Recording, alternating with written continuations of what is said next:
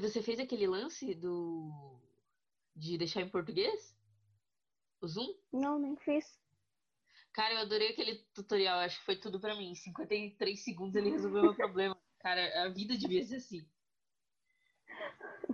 Tá gravando. Vamos lá.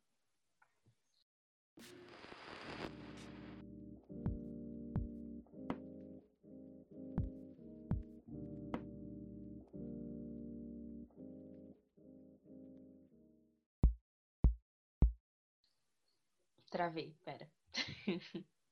ah, oi, meu nome é Maria Cristina e esse é o Adulterados, é o podcast que fala da vida adulta. Na verdade, da vida do jovem adulto, né? Porque ainda somos jovens. É, eu e a Ju estamos aqui para falar um pouco da faculdade, da experiência que está sendo estudar aí online na quarentena. Apresente-se aí, Ju. Oi, gente. Meu nome é Juliana, tenho 20 anos, faço design gráfico na Unicuritiba e eu estudei com a Maria no terceiro ano do ensino médio. É no meu segundo, terceiro. É. Não é mesmo? É. Há coisas que acontecem no ensino médio. Nossa, o ensino médio foi só desgraça, acho que pra gente. Nem me lembro.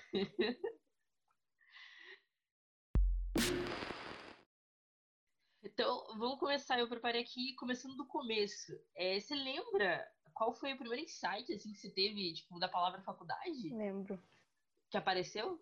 Eu lembro que com 15 anos eu nem pensava que eu ia ter que fazer faculdade e trabalhar um dia. Eu ainda não pensava nisso. achava que o ensino médio ia durar por muito tempo. Aí no segundo ano, os professores começaram a falar e eu já fiquei, putz, eu tenho que fazer uma faculdade, né? Porque eu vou ter que trabalhar, porque minha mãe não vai me sustentar para sempre, né? E eu lembro que eu gostava muito das aulas de artes, e daí eu queria fazer artes visuais. Mas aí comecei a pesquisar, pesquisar, e eu achei que não ia dar dinheiro. Ingênuo, né? Achando que ia ter dinheiro de alguma forma, né? De qualquer forma, eu não tenho dinheiro hoje em dia. Achando que ia ter trabalho, é. né? E eu pensei, não, se eu fizer artes visuais, eu vou ter que ser professora, né? Nada a ver.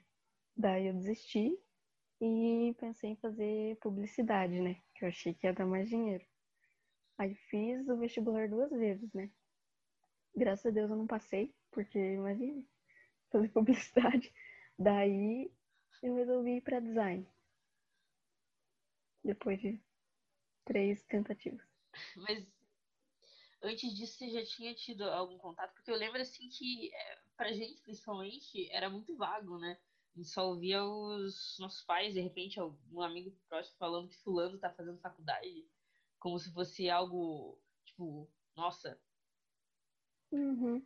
Na verdade, aqui em casa meus pais nem falavam tanto de faculdade, né? Eles não fizeram, então eles não falavam que eu tinha que fazer também, minha irmã também não fez.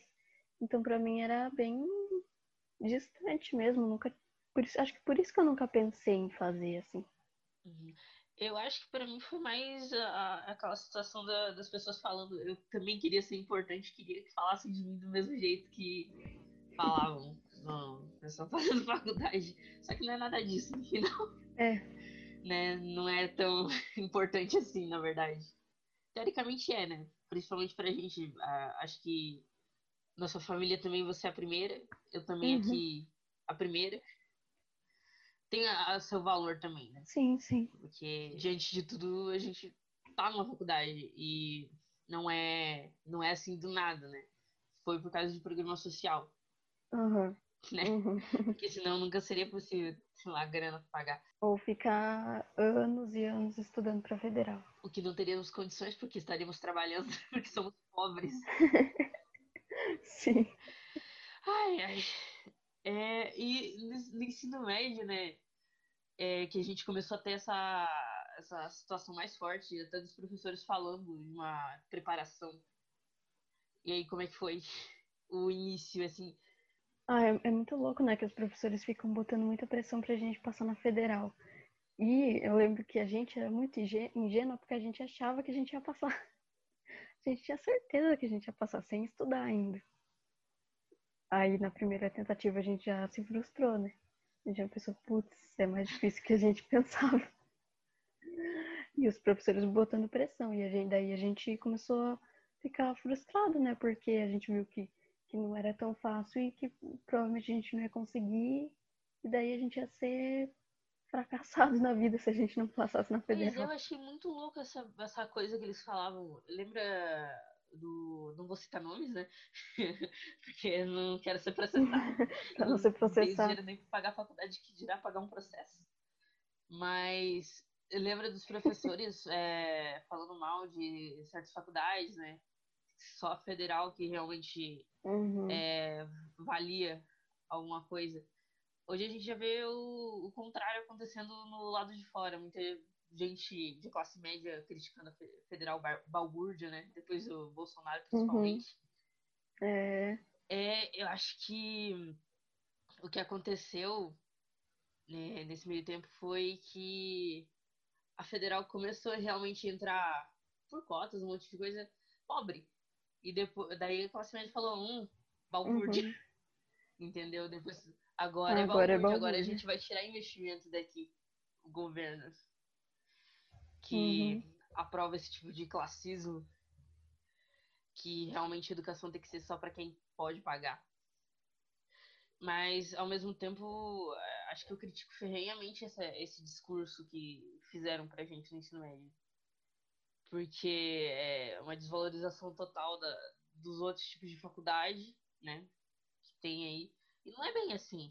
É, eles se referiam às outras faculdades como Unisquina. Nunca vou me esquecer disso. Sim, cara, e de vez em quando você vê a estrutura, é, por exemplo, lá na Unicuritiba, até na PUC tem é, laboratórios com o Mac funcionando, né? Você consegue reclamar para alguém uhum. se vai fazer uhum. federal. Para quem você vai reclamar se não tiver laboratório funcionando, né? Nem que a gente quisesse fazer design é, na federal e passasse, ia ser complicado, porque aqui em Curitiba é um curso integral. Você tem que ter disponibilidade. Sim. E você vê como isso é elitista, né? É, ia ser muito complicado. Uhum como que você vê basicamente o ensino médio aí na rede pública como a gente cursou? Até a gente cursou no ensino médio numa, numa escola, entre muitas aspas, né, que era considerada boa. É, era boa, pelo menos na nossa cidade. É considerada a melhor pública, né? Ah, eu não tive muita decepção assim com o ensino médio em rede pública. Não sei muito, sabe?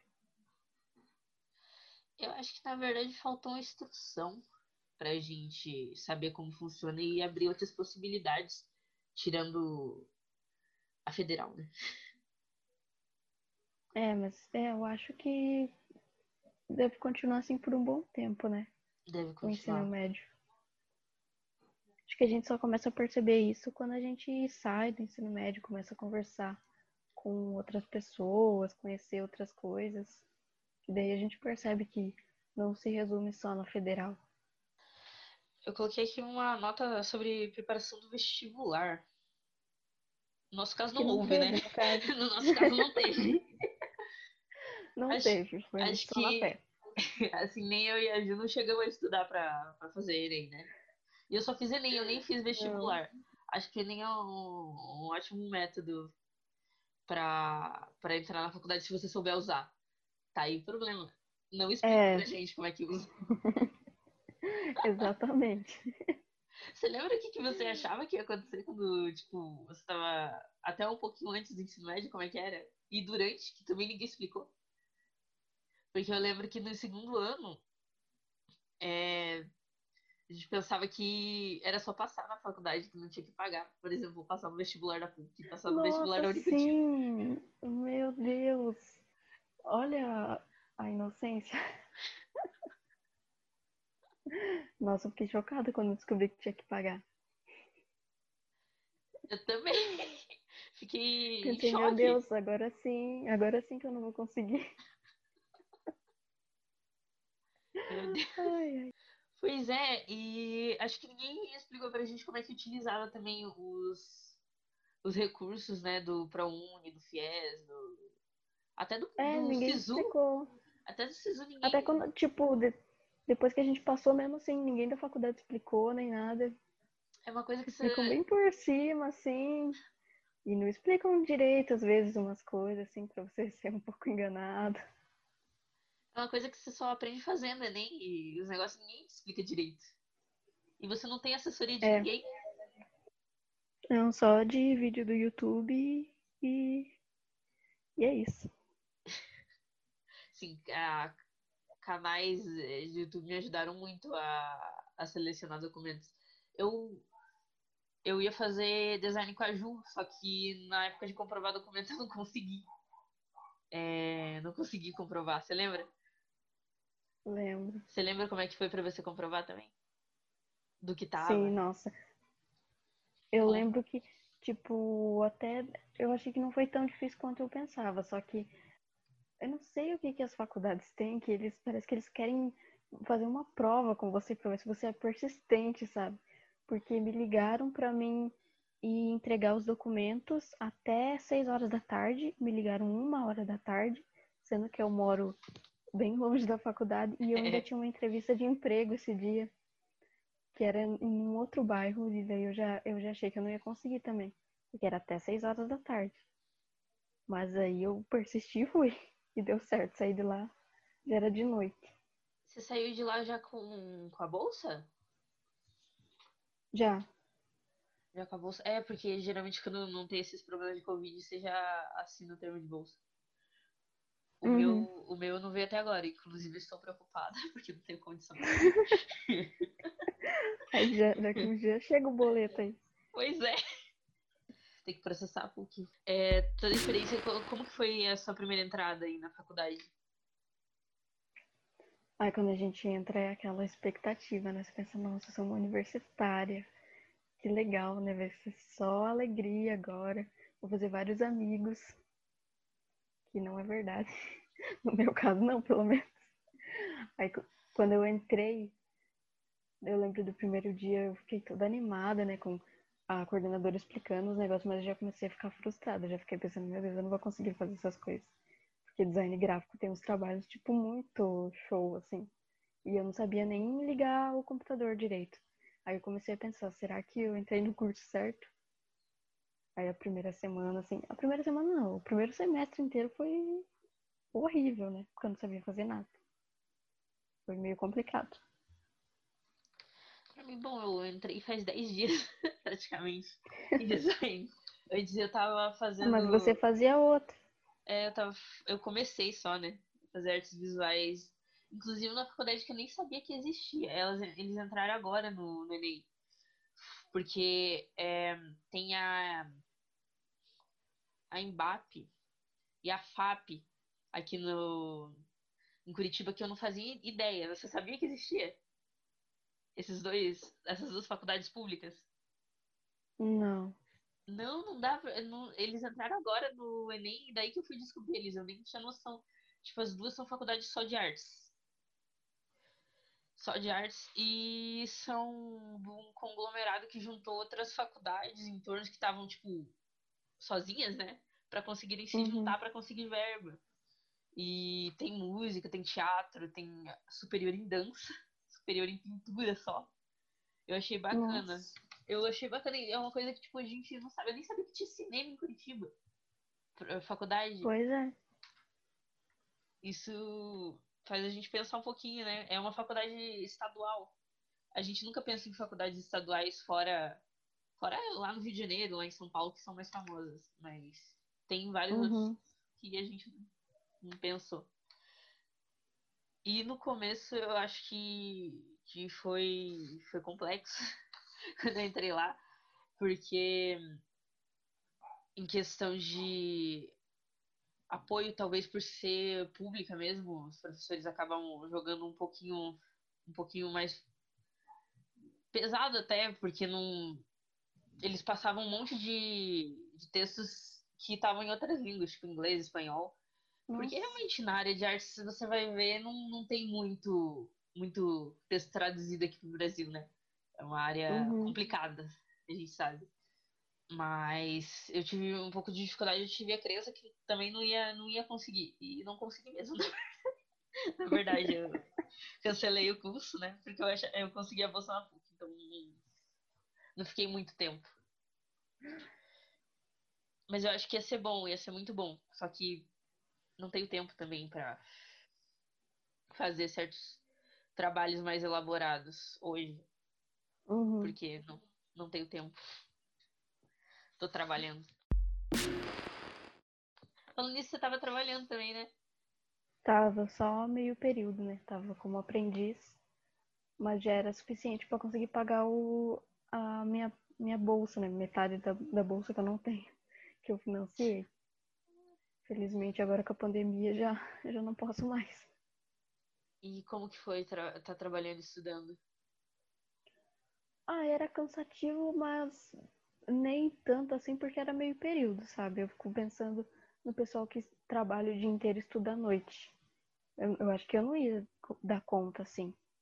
Ainda mais por morar muito longe, morar numa área mais rural, ia ser bem mais complicado. Mas enquanto eu tava meio período, tava bem tranquilo. Você tava conseguindo tempo para fazer os trabalhos todos? É, primeiro semestre eu não fiz muita coisa, né? Porque eu não sabia, eu fui mais nas costas dos outros, assim. Fui mais sendo empurrada. Aí agora, segundo semestre, eu já tava em casa, então já não tava mais trabalhando, e daí os professores tacaram o trabalho, né? Porque não tinha prova. Daí eu ficava muito tempo fazendo trabalho, mas como não tava trabalhando, daí dava. Você conseguiu a, absorver melhor, né? Uhum, mas foi bem corrido. Você vê como até o tempo faz a diferença nessa, nessa situação. Porra, porque Uhum. literalmente quem tem dinheiro compra tempo para os filhos poderem aprender e absorver melhor as coisas. Como a gente não tem, a gente tem que vender nosso tempo Sim. para conseguir dinheiro, para comprar material, para conseguir fazer trabalho. Sim. Ah, é foda, né? É, temos.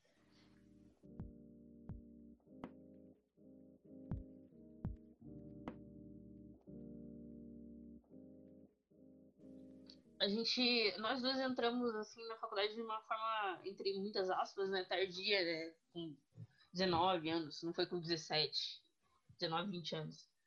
É, você acha que foi bom, que foi ruim, que você perdeu tempo, que você viu experiência? Como é que você vê isso? É, foi tardia, entre aspas, né? Tipo, você falar isso para um professor de ensino médio, ele vai achar que é tarde. Mas se a gente for parar pra pensar, foi bem cedo, né? Com, pô, 20 anos. Mas eu acho que foi bem melhor a gente ter entrado assim depois, porque a gente já tava, tipo, com uma maturidade maior. Imagine você entrar na faculdade com 17. Fico pensando na cabeça que eu tinha quando eu tinha 17. Coitada. Eu não ia dar conta. Eu não ia conseguir. E são tempos diferentes também, né? Tipo, tem aquele aluno de colégio particular que estuda para isso, né? Que tá dentro daquele ecossistema já, né? Já entende como é que funciona porque os pais fizeram e tal. Uhum. E tem tempo, né? Tá fazendo cursinho, tá fazendo inglês, tá fazendo um monte de coisa, tá se preparando. E tem a gente que não tá fazendo nada, porque não tem essa preocupação. Uhum.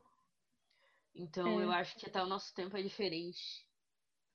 Uhum. Porque a gente tem o ince- incentivo, assim, no ensino médio, só que às vezes, muitas vezes não tem condições, né? E a gente fala assim, tipo, a gente não tem uma condição horrível, assim, a gente não passa por Não, é não, é deixar necessidade claro nem nada. gente, a gente não passa que- necessidade de fome nem nada. É, a gente não tá falando assim que, ai meu Deus, eu não, não consigo, eu não tenho tempo, assim.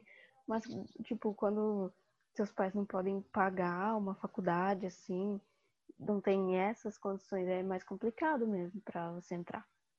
Tô falando até. é, Na verdade, eu não tenho tempo mesmo. Eu sempre É, trabalhei com meus pais, tem eu sempre, sempre de jeito. Mas, tipo.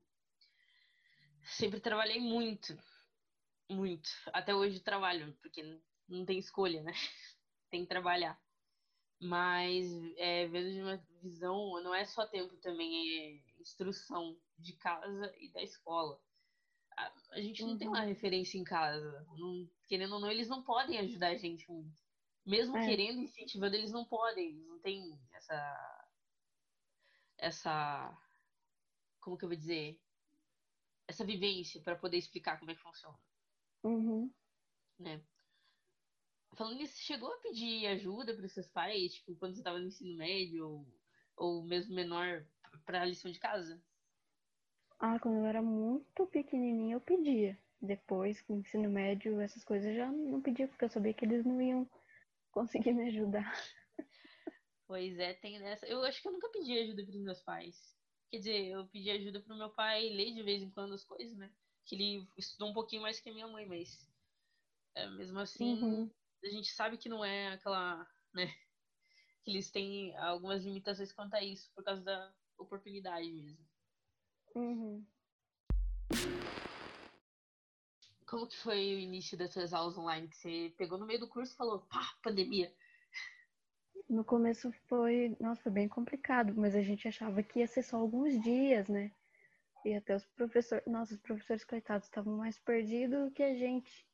Porque daí tinha alguns professores que se prepararam bem, programaram as aulas, né? Todo dia tinha aula certinho, tinha o, o tema, tinha slide. Agora tinha os professores que tinham matérias muito práticas, sabe? Tipo, eu tinha uma matéria de artes gráficas e o planejamento era a gente ficar o semestre inteiro fazendo xilogravura, que é talhando madeira, né? Como que você faz xilogravura online? Não tem como fazer. E daí acabou que o professor não deu aula, não teve aula com ele. Aí ele passou o projeto do semestre que a gente tinha que fazer, que era no computador, e daí de vez em quando a gente conversava com ele só para falar do projeto, mas não teve aula.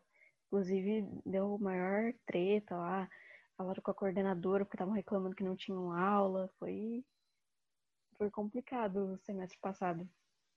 Mas deu tudo certo no final, assim. Eu fui com boas notas, né? Porque os professores não fizeram prova nem nada. Mas também eu acho que eu consegui aprender bem o que foi ensinado nesse semestre. E agora que continuou aí a, Agora, a pandemia? É, a gente não estava esperando né, que fosse mais um semestre em casa. Mas eu acho que para mim agora tá mais tranquilo. Acho que a gente já tá mais acostumado assim com esse sistema. E os professores também já estão mais ligados em como funciona as aulas online, como que eles têm que lidar com essa situação. Você sente falta do, de estar no campus, em contato? Você sente ah, perdeu alguma eu coisa? Um... Ah, é porque o meu curso é só dois anos, né? Então metade dele eu tô em casa. Daí eu, eu sinto um pouco assim, porque a gente sempre teve aquela expectativa da, da faculdade, né? Não que eu, que eu aproveitasse muito, eu não aproveitava muito não, porque eu chegava em cima da hora, né? Eu chegava já 8h20, minha aula começa 8h20, aí só tinha aula e meio-dia a gente saía, nem dava tempo de aproveitar porque eu tinha que trabalhar. Aí nem dava pra, pra ir, tipo, na biblioteca, dar uma volta, assim, então de qualquer maneira eu não ia aproveitar muito o campus. É um pouco triste, né? depois de toda a Uhum. expectativa que foi girada, a gente vendo aquele monte de adolescente americano branco. Né? Ah, lembrei de uma coisa, lembra que a gente ia entrar juntas, daí a gente tava na expectativa de fazer amigos, né?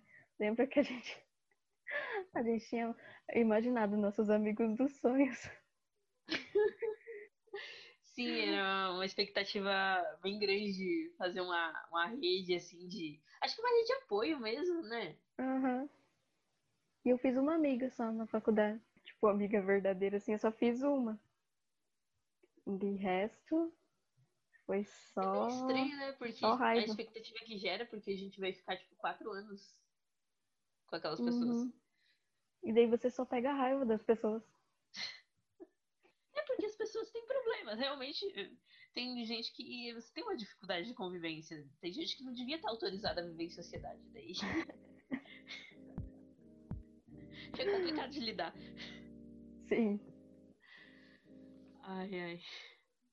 Você teve algum problema de equipamento que você queria usar, que a faculdade disponibilizava no presencial e agora, tipo, não tem como? Ah, no, no presencial, tipo, nos computadores tinha todo o pacote Adobe, né? De graça lá pra gente usar. E no, no meu computador eu não tinha, e eu não ia pagar pelo pacote Adobe também. E eu não sabia nem instalar os negócios. Sorte que me ajudaram, porque senão eu tava ferrada para fazer as coisas. Porque, tipo, eles não falam que, você, que é necessário você ter o pacote Adobe, mas na verdade é. É bem necessário.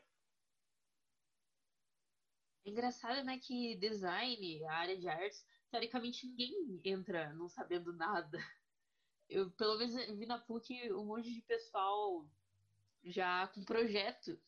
Isso que eu fiquei admirada também, não, não, é, não tem só adolescente dentro da sala, tem gente vindo de outros cursos, uma segunda, uma segunda é, graduação. Sempre tem. Eu vi um monte de gente, tipo, que trancou faculdade, vi gente que trancou faculdade de filosofia, de gastronomia para fazer design. E, tipo, dá pra ver que tem, tem dois perfis que entram em design. Tem o, a pessoa que entra já, já sabendo o que é, já sabe mexer no Photoshop, já sabe mexer no Illustrator, já sabe tudo. O professor explica a matéria, a pessoa já sabe. E tem o pessoal como eu que entra justificando que entrou porque gosta de desenhar. Que é um erro. Porque você não desenha. em design você não desenha. É. Principalmente gráfico, né? É, eu não sei que, que, que ilusão que, que dá na gente, porque você pensa, ah, eu gosto de desenhar, vou fazer ah, design. as blogueirinhas, né? É as blogueirinhas, né? De design, YouTube afora, que, que cria essa expectativa é, na cabeça das crianças. Pior, nossa, verdade. Tava parando pra pensar os vídeos que eu assisti antes de entrar. É o pessoal mais artístico, assim, ninguém me falou que era uma coisa mais tecnológica. Mais tecnológica e mais comercial, né? Uhum, bem mais. Que eu já cheguei no semestre que a gente estava aprendendo a fazer marca. Eu odiei, falei, nunca mais vou querer fazer marca na vida, mas agora eu gosto. Agora que eu aprendi a fazer, eu gosto. É processo, né? Você tá conseguindo assistir todas as aulas online ou tá batendo a bad e você tá ignorando algumas? Algumas acontece, eu tô né? ignorando. Né? Não, na primeira semana eu já ignorei uma. Aí na outra eu ignorei outra de outro dia. Pra, dar um, pra revezar, assim. É, dar uma revezada. É, dar uma, não perder sempre a mesma aula, né? Acho importante, uma dica para você que tá, que tá começando a ter aula online. Não ignore a mesma aula toda semana, vai revezando.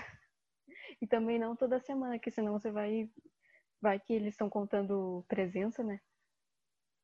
Aí você vai reprovar. Daí melhor prevenir, né? Olha, dica minha, realmente ouçam isso, porque eu reprovei duas vezes por falta. Literalmente por falta, eu não ia na aula no presencial. Eu nem sei, na verdade, como que os professores estão contando as presenças no, no EAD. Mas é bom não arriscar, né? Aqui eles estão fazendo o seguinte, eles estão, tipo, lançando lá na plataforma que é o Blackbird, é... como é que acompanhamento de projeto. É tipo uma prova que você tá acompanhando os negócios e mandando o que você tá produzindo, né? Tipo, o processo uhum. da produção. Uhum. Porque eles estão deixando gravadas as aulas também, dá pra assistir depois. É, os meus professores também. Estão deixando gravado ainda bem. Pois é, né?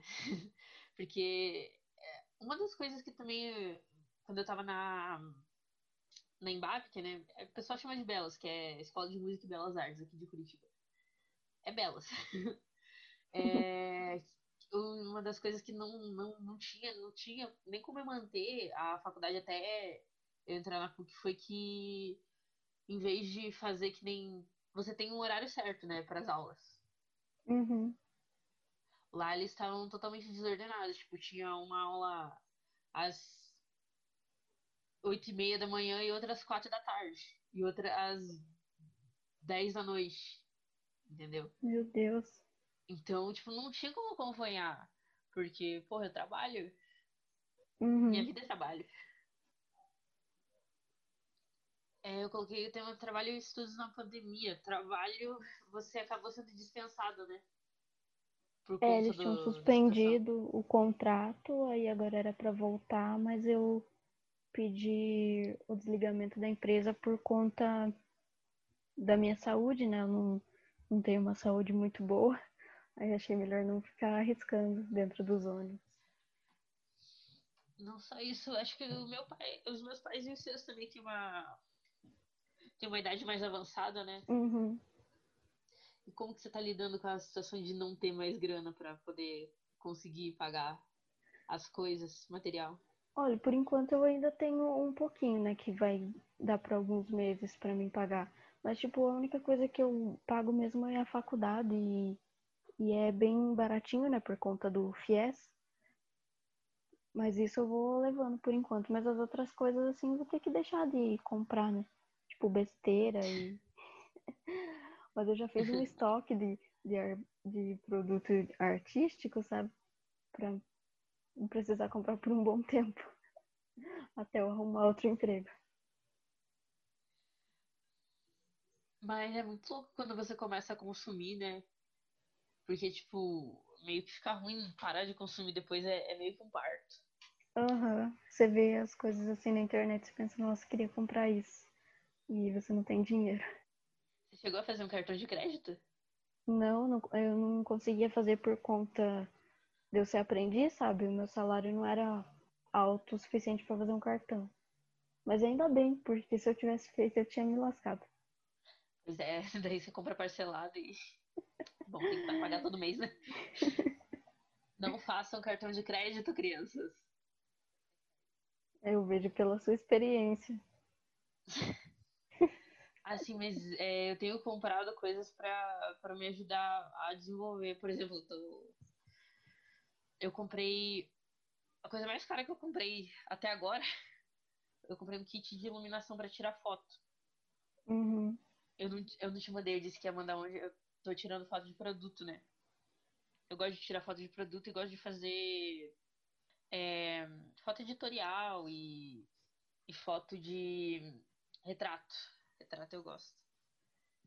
Ah, agora, eu contei pra você da experiência que eu fui fazer aniversário. Né? Uhum. Nossa, eu detestei, foi horrível. Então acho que a gente vai, vai vendo, principalmente quando a gente não tem dinheiro, o que a gente vai ter prioridade para investir o nosso escasso dinheirinho, não é mesmo? Uhum. O que, que você acha que vai acontecer no futuro da, da minha, não só, né? Nossa profissão que estamos nos formando. Será que vamos conseguir entrar no mercado? Será que o mercado vai existir? Eu acho que vai, eu acho que vai, vai melhorar cada vez mais. Porque eu acho que design é bem amplo, assim, dá pra você fazer várias coisas, né? Não é que nem antigamente que só trabalhava em agência. Agora você pode, tipo, trabalhar por conta própria, dá pra trabalhar com rede social. Acho que tem, tem bastante mercado para isso. Você pensa em fazer uma especialização, ou, sei lá, um segundo, em breve, uma segunda faculdade, ou... Ah, eu penso em fazer artes visuais, né? Porque era a minha primeira opção lá no ensino médio e agora eu vejo que eu queria mesmo. Depois que eu tive aula de história da arte, eu percebi que eu quero mesmo.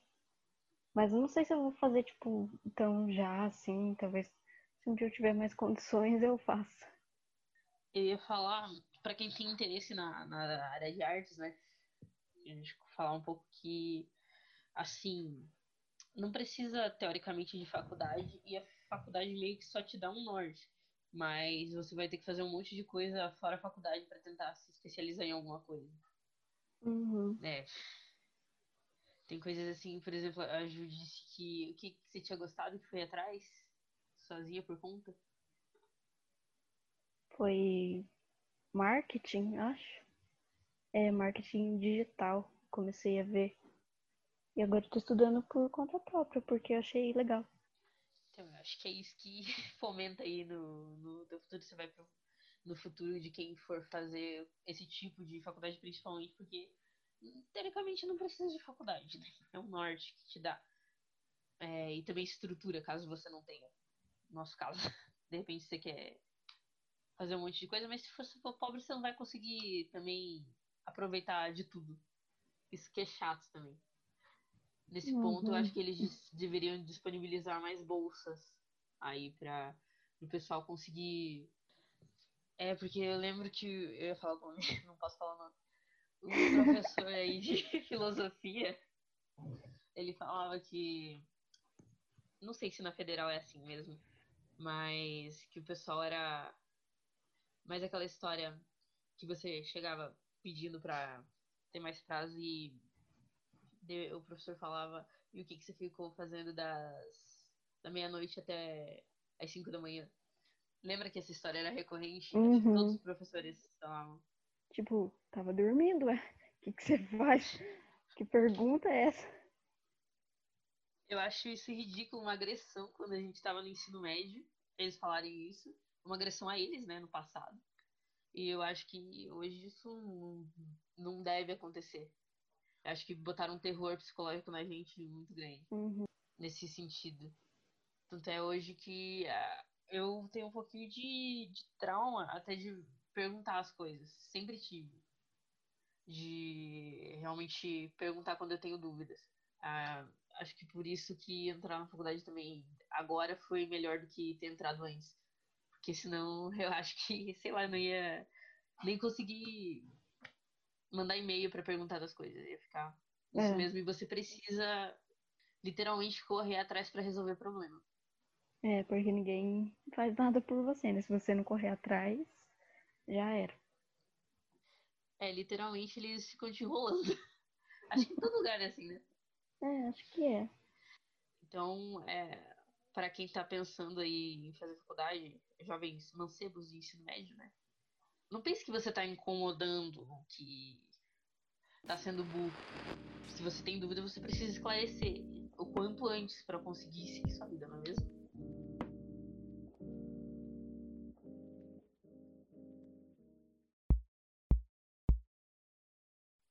Ju, vamos encerrar então? Uhum. Você tem alguma dica aí? Olha, eu não pensei em nenhuma indicação. Pior que eu não sei. Você quer que eu fale primeiro? Pode falar. Ah, eu falo primeiro, daí você vai pensando. Tá. Então, eu tava lendo o livro e ainda não terminei. Porém, achei uma discussão muito interessante. É, deixa eu pegar o nome. É Para Toda Eternidade. Eu tinha assistido quando saiu The Midnight Gospel na Netflix. Que hoje é assim, a minha série favorita da vida. E essa mulher, ela tava no, na série, né, dublando a personagem da morte. É, naquele episódio super interessante sobre enterro e tal, sobre as crenças no mundo ao redor da morte e os, né, os rituais. E eu achei sensacional. Eu comecei a ler o livro dela, que ela fala ela é. Tem um outro livro. Porque ela é. Como é que fala? É, aquele. Não é que Ela, ela cuida dos mortos. Tipo. Ela cuida dos mortos em algum lugar lá nos Estados Unidos. E ela faz uma, uma viagem ao redor do mundo contando as tradições sobre a morte e questionando o sistema funerário, principalmente norte-americano, né? Que é morar lá e sobre o dinheiro que entra e que a morte não deveria ser é, ter esse custo todo. E eu achei muito interessante para a gente que está pensando nessa num novo, numa nova forma de viver, pensar numa nova forma de morrer, né? Sem eu sempre acreditei que, porra, pagar aluguel depois de morta, né, na minha caixinha, lá no cemitério, tem que pagar manutenção. Né? Não acho legal essa ideia. Então é isso. É, para toda a eternidade. Assista The Midnight Gospel também, se você estiver ouvindo isso. É muito bom. É a melhor coisa que. É a melhor animação que tem. Eu assisti várias já. Melhor porque é atual, é, é muito sensível. E é isso. Acho que eu vou indicar uma, uma série também que eu vi na Netflix. Eu nem terminei de assistir tudo. Na verdade, é uma série documental que é Abstract. Não sei se é assim que fala. Já assistiu? Já. Assisti alguns, na verdade. Eu acho muito.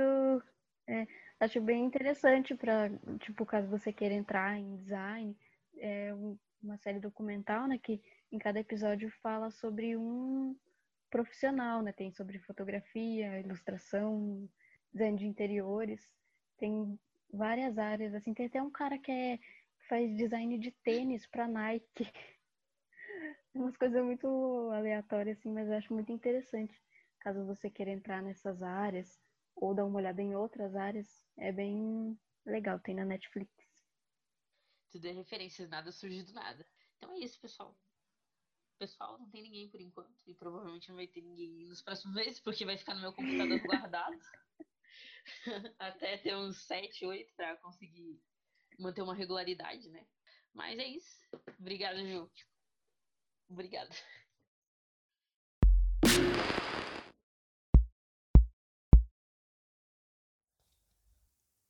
Como você deve ter notado pela conversa, esse áudio foi gravado há 3 mil anos atrás. Hoje já estou quase me formando.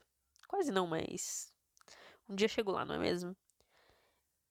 É, vim para finalizá-lo de forma correta. É, se vocês quiserem achar a gente aí nas plataformas digitais, é, o meu Instagram é maridecris e o Instagram da Juliana é ju Neres, com dois S no final. Agora, passado esse tempo, pergunto para vocês, o que, que vocês achavam que ia acontecer lá em meados de metade do ano passado e o que, que vocês acham que vai acontecer agora?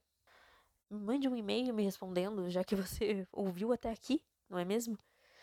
O e-mail do podcast é adulteradoscast@gmail.com.